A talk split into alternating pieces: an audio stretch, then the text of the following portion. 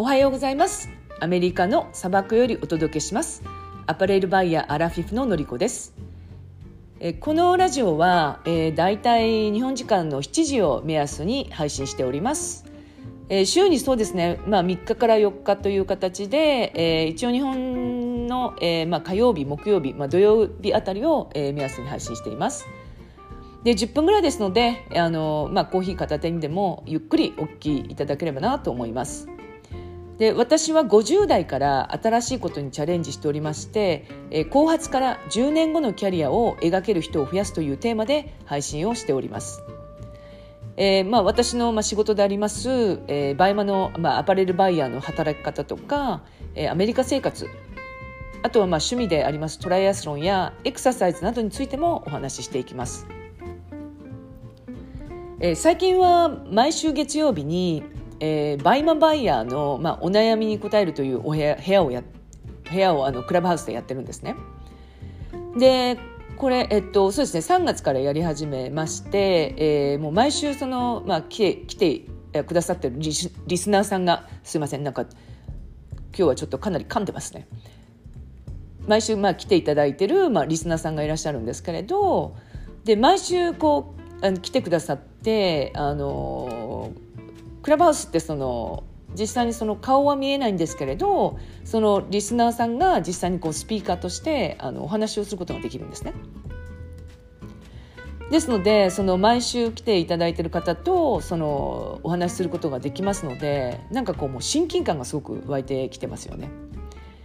でそこからまあ私に興味を持ってくださったりしてで、まあ、次にはその Zoom で、まあ、実際にあのお顔を見てお話しするみたいなチャンスにも恵まれてますので、まあ、そういう面でもクラブハウスってすごくあのありがたいかなっていうのは思いますよね。で今日はそのクラブハウスクラブハウスについて、えー、お話ししていきたいと思います。でまずこのクラブハウスっていうのはあの、まあ、アメリカが発祥でありましてで、まあ、アメリカ人にはすごく合っている、まあ、オーディオコンテンツなんですね。でそのことについてもお話しますがあの、まあ、日本の方も使い方によってはすごく役に立つあのオーディオコンテンツかなって私は思っています。でえっとまずそうですねあのクラブハウスが短期間で、まあ、ここまで大きくなったっていう、まあ、最大の理由っていうのが、えー、っとコロナの影響ですよね。でえっとそうですねそのコロナがコロナの影響で、まあ、あのロックダウンになってあのやはりその Zoom っていうのがすごく盛んになったじゃないですか。でなんかこう Zoom ってあの face to face であの、ね、顔を見てお話しするのであの女性でしたらお化粧して、まあ、ちょっとあの上半身だけちょっとおしゃれなブラウス着てみたいなところがあってなんかそれも毎回毎回だとちょっと疲れてしまってるってとこがありませんか、うん、ですのでその音声だけの、まあ、クラブハウスでしたらその何ですかね特にお化粧もしなくて顔顔出しをしなくていいですのでお化粧もしなくていいですし、まあ、すごい簡単だっていうことであの、まあ、人気が高まったっていうのが、まあ、一つの理由ですね。で、えっと、アメリカってあのすごいなんでアメリカ人ってともかく話すのが大好きなんですよ。ですのでもう昔からラジオっていうのはすごい繁栄していた国の一つなんですね。で、えっとまあ、子供の頃からその話す教育人前で話す教育っていうのがもう当たり前のまあ国民性なのでなのでその、えっとまあ、ラジオが繁栄したっていうのがありますね。で私もあのアメリカの大学に行ってた時にあの public speaking っていうクラスがあったんですけれど、えっと、もう本当に100人ぐらいの、まあ、クラスの、まあ、100人ぐらいの,、まあ、あの生徒の、まあ、クラスの前でこうなんか30分ぐらいスピーキングをするとかっていうそういうクラスがあるんですね。でこれはもう本当にあのどこの大学でもありますし多分、えっと、高校とかでもこう人前で話すっていうそういうクラスってあのアメリカもなんか通常のようにあります。うん、で、えっと、なのでその喋るのが大好きなアメリカの、まあ、国民性からその、まあ、ラジオっていうのはすごいあのこう盛んになってきました。でここが面白いんですけれどなんかアメリカのラジオってあのただ聞き流すだけじゃなくてあの結構トークラジオみたいな感じであの、まあ、パーソナリティがまあ1人いてで、まあ、そこにそのリスナーさんが、まあ、電話とかで入ってきてでそのリスナーさんがこう自分の主張をぶわってこう話してパーソナリティとこうなんですか議論するみたいなのが結構なんか多いかなって思うんですね。なのでその、えっと、クラブハウスもこうなんかトレンド的に、えー、ラジオから、まあ、ポッドキャストに行ってで、まあ、クラブハウスにっていうのが多分こうアメリカの、まあ、トレンドでこう流れてきたこうオーディオコンテンツの文化かなみたいな気がします。で、えっと、今現在もそのアメリカの中では本当にクラブハウスってもうまだ人気がすごく高くてで、まあ、使ってる方もかなり多いんですね。で最近では、えっとまあ、クリエイティブな使い方として話題を集めたのがあのミュージカルの「ライオンキングと」えっと、確か「ドリームガールズ」だったかな？の、えっと、音声がこう上演クラブハウスで上演されたんですね。でこれがもうすごいあの話題を集めてでなぜかっていうとなぜかと言いますとあの今そのニューヨークのブロードウェイあのミュージカルがやってるブロードウェイが今も現在、うん、閉鎖されてるんですね。でもう、えーと、去年のだからコロナのロックダウンからだから多分3月ぐらいからあの閉鎖されてるっていうのがあるんですよ。なんでその関係もあってあのクラブハウスでこんなそのミュージカルの、まあ、音声が上演されされるっていうのも素晴らしいことででそれですごいこう、まあ、アメリカ人がにもう大ブームになったっていう感じなんですよね。でなんか最近ではあの、まあ、ネットフリックスってあるじゃないですか。あの映画とかそのドラマとかが見れるあの、まあ、マンスリーですね。月に、まあ、いくらか払ってっていう。そのネットフリックスの,、まあ、あの創始者の方とかがあのなんかプレゼンをその行ったっていうのもニュースでやっていまして。でなそそれでまあいろんなそのあの結構有名な方、まあ、著名人の方があのクラブハウスでいろんな部屋をやっているっていうのも、まあ、一つのそのアメリカの特徴なんですけれどでそこにそう最近ですとそのミシェル・オバマさんが来られたりとかあとなんかビル・ゲイツさんがそのセレブでその急にその部屋に現れたっていうことがあの結構あるっていうお話も聞きました。なのでそのなんでしょうねアメリカの多分国国民性に合ったのがすごいあの、まあ、クラブハウスなんじゃないかなっていうもう話すのが大好きでその議論をするのがすごく好きなので多分そのアメリカの方にはとてもその受けがいいあのオーディオコンテンツかなと思いますね。で私の中ではあの本当にあの、まあ、その今バイマの、まあ、おなお悩みお悩み相談サロンっていうのをクラブハウスでやらせていただいてるんですけれど、まあ、あのそこで本当に、まあ、10人から20人ぐらいのリスナーの方がいらしてくださってで、まあ、モデレーターといって、まあ、そのパーソナリティの方が、まあ、6名ぐらいあのいらっしゃるんですけれど、まあ、そこでこうそのあの何ですかスピーカーとして、まあ、お話ししていただくっていう。うん、もうそれだけでもすごい楽しいなっていう本当に全くその今まで会ったことない方とそのクラブハウスを通して、まあ、一つの共通の話題で話せるっていうのはすごくいいかなっていうのは思います。であとはそうですねあの、まあ、日本の方があのお使いになるんでしたら私がすごいなんかあのいいなと思ってるのは、まあ、23人の少人数の、まあ、お部屋に参加してで、まあ、そのテーマがあのご自身にすごいあの合ってるものであれば例えばその、えっと、何でしょうコスメティックなんかあのお化粧の話をしてる、まあ、お部屋があったとしますよね。でそれが23人ぐらいのお部屋でしたらなんかこう参加しても一緒にこう話せそうな雰囲気ってあるじゃないですか。ですのでそのお互いのまあ共通点がある、まあ、あの少人数の部屋に入ってでそこからなんか広がっていく可能性ってすごく大きいと思うんですね。で実際に、まあ、そこでもうあの、まあ、クライアントとしてクライアントさんとしてまあつながったケースとかもすごく大きいですしあのビジネスだけではなく、まあ、趣味の仲間を増やしたりするっていうのもあのクラブハウスではいい機会なんじゃないかなっていうのは思ってますね。で私はもうあのこれからもそのクラブハウスに関してはそのバイマ関係のあのまあ、発信もしていきたいですしあとはその、まあ、趣味のその、えーとまあ、トライアスロンとかあとエクササイズとかのの、まあ、部屋もやっていきたいなと思っております。であとはそうですねアメリカに関してとかその50代の働き方とかに関して、まあ、そういうのお部屋も作りたいですしもしくはそういう部屋にまあどんどん参加していってあの交流を深めていきたいなっていうのもありますね。はい、で今日は、えー、そうですねちょっとクラブハウスについてお話しさせていただいて、まあ、アメリカの、えー、今現在の、まあ、クラブハウスの状況でそして、まああのまあ、日本の方があのクラブハウスをこうどんどんこう使いになるには、まあ、こんな形でおすすめしますっていう方おすすめしますっていうことをお話しさせていただきました。えー、今日はまあこういう形で終わらせていただきます、えー、今日も素敵な一日をお過ごしください。それでは。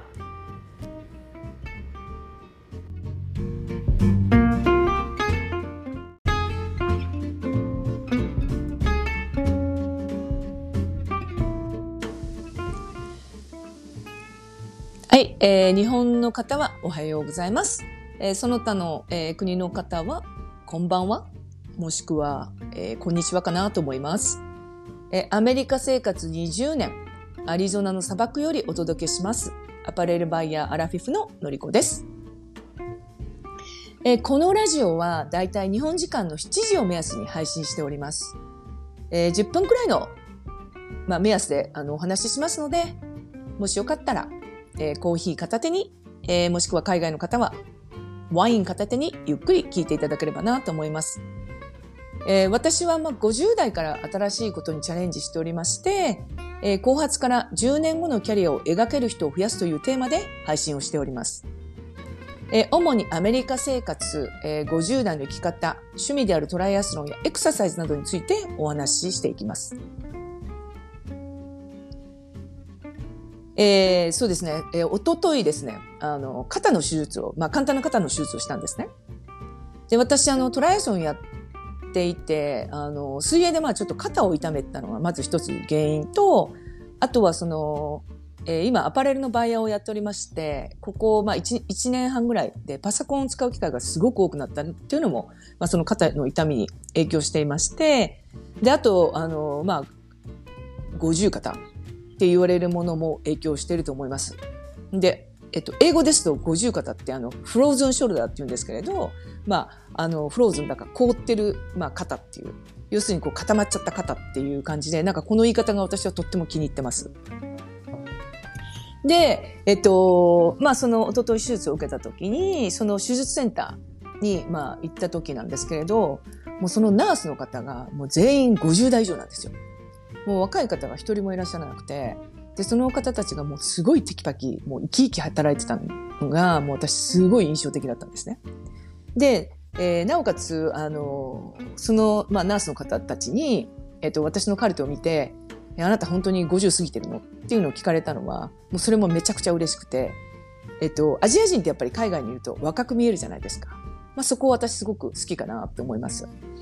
で、えっと、今日はですね、その、まあ、あの、まあ、アメリカの、その、年齢に関係なしに、まあ、働いてる、働けるっていう、まあ、その素晴らしさについて、まあ、お話ししていきたいなって思います。えっと、まずこの、なぜその、アメリカはその年齢に関係なく、まあ、働けるかって言いますと、まず面接で、あの、年齢とか、あと人種とか、まあ、性別っていうのはもう聞いてはいけないっていう、そういう、まあ、ルールがあるんですね。で、この、まあ、あの、履歴書にももちろん年齢なんていうのは書きませんし、あの、面接官の方も、その、年齢っていうのを聞いてはいけないっていう、まあ、そのルールがあるんですね。で、なぜそれがあるかって言いますと、その、結果的にその年齢で、まあ、人を判断してしまう。あとは人種で人を判断してしまう。性別で人を判断してしまうっていう、その、履歴書だけで見て、あの、人ってやっぱりその、判断してしまうっていう可能性が高いので、なので、えっと、アメリカに関しては、それが人種差別に当たるっていうことなので、あの、まあ、年齢とかそういうものは、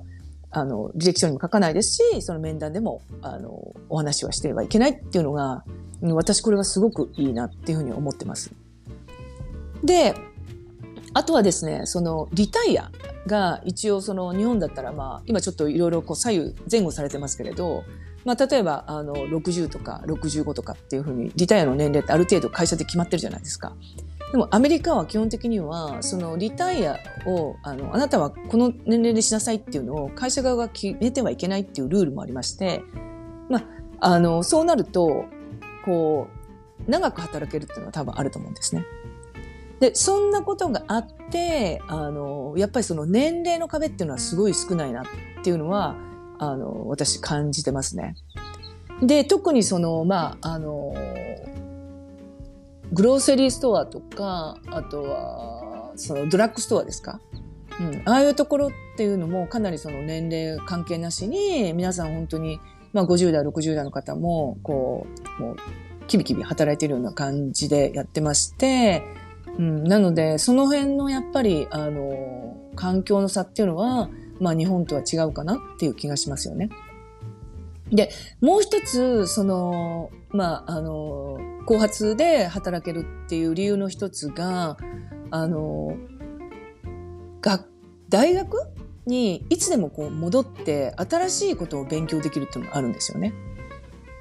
例えば、その30代までは、あの、まあ、エンジニアとしてこう結構バリバリに働いていて、でも、えー、40代以降はもうエンジニアじゃなくて別のことをしたいっていうふうにあの考えたときに、じゃあ、あの、急にじゃあナースになりたいと思ったら、その大学にまた戻って、ナースの勉強することがすごい簡単にできるんですね。で、それも多分、あの、理由があって、その、一番初めのそのキャリアから2番目のキャリアにこう移って、で、その40代からもキャリアをスタートしたら、まあ50代、60代まで十分そのキャリアとして、まあ働いていけるっていうのも、もう、あの、多分、後発の方が結構生き生き働いてるのかなっていうのは思いますね。で、あの、私のその友人の、えー、お母様が、えっと、ナースをリタイアされたのが85歳なんですね。で、その方っていうのは、あのずっとナースだったんですけれど、やっぱり働き方を変えていったっていうのがすごく大きいんですね。え例えばその20代、30代の時には本当にもう、あの、エマージェンシーのナースで、まあ、緊急のその、あの、緊急対応のそのナースをされてたんですけれど、まあ40代からは、あの、ちょっと内科的なことで、その緊急に携わらない、あの、お仕事してて、っていう感じで、こう、働き方をどんどん、あの、まあ、こう、変えていって、まあ、最終的には、えー、確か70代の時には、まあ、週3回、あの、まあ、ナースとして、えー、まあ、お昼間に働いてたんですけれど、で、その後も80過ぎてからは、えっ、ー、と、週末だけ、あの、来てくれないかっていうことを言われてまして、で、週末だけ、その、ナースとして、あの、働いてらしたんですね。で、これって85歳までナースやってるっていうのはもう、なんか、なかなかありえないじゃないですか。うん。だから、そういう、なんですかね、働き方を選択できるっていうのが、アメリカのすごくいいところだなっていうふうに思いますよね。うん。だからすごい、なんですかね、女性が、その50代過ぎてからも、働くチャンス、もしくは何かにチャレンジするチャンスっていうのは、すごい、あの、大きいかなって思いますね。で、私、その、今、その、あの、トライアソンクラブ、レディースのトライアソンクラブに、まあ、所属してるんですけれど、そちらはもう60代の以上の女性の方が、あの、もう現役でお仕事しながら、えー、そのトライアスロンやってるんですけど、もうその方たちはもう本当にもう60代なのに、あの、私なんかにも強いぐらいに、あの、うん、結構バリバリにこうトレーニングしてる方なんですよね。で、これも一つですよね。やっぱりその趣味に関して、その、何ですか、年齢関係なしにもうおやりになってるっていうのも、うん、すごいなってって思ってまして、で、もう、えっと、一名女性の方で、この方アルツハイマーなんですけれど、えっと、家族に支えられて、今92歳だったかな。で、あの、まあ、えっと、私、マスターズスイムっていう、その、こう、なんですかね、あの、こうトレーニングどっちかって言えば、水泳のそのクラブみたいなのがあるんですけれど、そのクラブに、えっと、91歳の、92歳だったかな、の、えー、まあ、アルツハイマーの女性の方が、えっと、週に5日、えー、まあ2000メートルが泳ぎに来てるんですね。で、その方はもうずっともう若い頃から本当に、あのー、うん、そういう、まあ、あのずっとそういうおやりになってた方なんですけれど、ね、その年になっても、あの、泳ぐ環境があるってこと自体もすごいなっていうふうに、私はその、初めてその方の年齢を聞いた時にちょっとびっくりしたんですけれど、うん。あの、なんでしょうね。その、なんか受け入れ体制っていうのがすごいなって思うんですよ。もう年齢関係なし、性別関係なしに、その仕事にしても趣味にしても、もう、あの、こう、もう本当にウェルカムで、あの、どうにかして、その方が生き生きできるように働けるその環境、もしくはその生き生きできて、その、なんか運動ができる環境とかっていう。もう一つはその、その方によっての働き方の、その、まあ、あの、その年齢に合った働き方、その方の、その、まあ、環境に合った働き方、まあ、そういうことが本当に多種多様、多様に、こう、対応してくれる国だっていうふうに私は思っています。うん。なので、その、やっぱり女性が、あの、いろんなことにチャレンジできるっていうのは、アメリカの、まあ、いいところじゃないかなっていうふうに思いますね。なので、私はその、えっと、この女性が働く環境、女性がその生き生きするっていう意味では、このアメリカにいることが、あの、すごく、あの、私にとってみたら、あの、ベネフィットでまして私50代ですので、これからそのアメリカにいることによっていろんなことに私自身がチャレンジできる大きな環境じゃないかなって思っております。えー、今日はですね、あの、まあ、50代の、まあ、女性というか、まあ、えっ、と、後発の方の、まあ、女性の、まあ、生き方、また働き方っていうのの、働き方っていうのがアメリカではどんな風な、どんな感じなのかっていうのをお伝えしたくて、えー、お話しさせていただきました。えー、もしよろしければ、えー、私のそのアンカーのラジオの、えー、フォローしていただけますと嬉しいですし、あとはツイッターの方のあのフォローもしていただけますとありがたいです。えー、それとですね、あのお時間があった時にでも、こんな、あのトピックをお話ししていただきたいとかっていうのがありましたら、ぜひぜひ、あの、ツイッターとかに、えー、メッセージいただいたら、そのことについてお話しさせていただきます。えー、今日も素敵な一日をお過ごしください。それでは。